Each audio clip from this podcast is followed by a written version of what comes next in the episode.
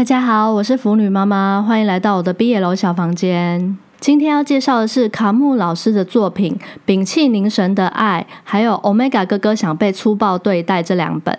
《摒弃凝神的爱》看的是新装版，共有上下两集。这两部作品都是腐女妈妈我最爱的骨科题材，两本都是兄弟骨科，而且是真骨科，不是那种后来发现哥哥或弟弟其实是收养的那种假骨科。冲着骨科一口气看完了三本，先说说结论：摒气凝神的爱稍微好看一点，书荒的时候可以看；而 Omega 哥哥想被粗暴对待，则是不太推荐阅读。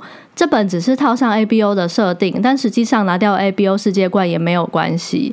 剧情里面唯一比较特别的桥段是，Omega 哥哥发情时会疯狂画画，整个房间都是弟弟的肖像画，其他都是套路，剧情也有一点无聊。另外一本《摒弃凝神的爱》呢，故事大概是说，小寿哥哥小时候成绩不错，但是一次考高中失利，兄弟俩的妈妈崩溃，哥哥却发现看着崩溃的妈妈很无感，反而更在意弟弟惊讶失望的眼神。小寿哥哥后来就跟妈妈感情很尴尬、很疏离，进入三流高中就读，过着玩乐的日子。而弟弟则是成绩好，考上一流高中。故事转捩点是某次小工地看见小寿哥和男生接吻，大大受打击下也趁小瘦哥睡觉的时候偷亲他。小瘦哥哥本来想装没事，但是小公弟弟直接摊牌，说他早就喜欢哥哥了。摊牌后，两人确定互相喜欢，就开始讨论他们是兄弟这件事。小公弟弟说他。早就跟妈妈坦白，说他是同性恋，不结婚，还会代替哥哥接掌家业当医生。妈妈同意，但条件是小公弟要帮忙妈妈和小瘦哥修复感情。看到这里，腐女妈妈我觉得还蛮不合理的。认不认同同性恋是价值观问题，居然可以拿来当筹码交易，还蛮牵强的。再说，如果妈妈真的能拿这件事来交易，应该是比较冷血、没感情的人设才比较合理。冷酷妈妈交易的东西是和儿子修复感情，也很奇怪。总之，腐女妈妈觉得要如何跨过兄弟的门槛，面对妈妈这边，这边都转得很生硬。讨论完之后呢，兄弟两人就心里毫不纠结的开始滚床单。这里腐女妈妈我也没办法入戏。上集最后就是滚完床单的兄弟去和妈妈大和解，妈妈很感动自己的大儿子回来了。带着违和感的心情，剧情来到了下集。下集就是小寿哥哥先考上大学，搬出去住，随后小工弟也考上医科，搬去和哥哥同居。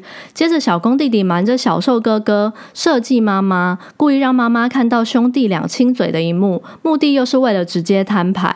小受哥哥气弟弟要摊牌没商量，夺门而出。小公弟呢，则是对妈妈呛瞎，他说他有自信，哥哥一定会选他，而不是选妈妈。妈妈气到说小公。弟弟根本是恶魔。夺门而出后，没处去的哥哥又回家了。弟弟跟哥哥又开始讨论。弟弟跟哥哥说，他为了哥哥什么都可以舍弃，而哥哥则是很感动，说他只是气弟弟没跟自己商量。接着，哥哥、弟弟、妈妈三人又开始讨论。小瘦哥呢，讲了一些感人的话。妈妈就说不想再失去孩子了，会装成不知道这件事，还要兄弟们记得过年要回家。故事到这边要结束。腐女妈妈，我第一次看到这么不注重纠结过程的骨科故事，转折不至于说不过去，但是情绪完全没有办法跟上，就是有种你讲的我懂，但是没有办法有共鸣的感觉。还有一种，康木老师虽然很爱骨科题材，但是没有办法驾驭这个议题。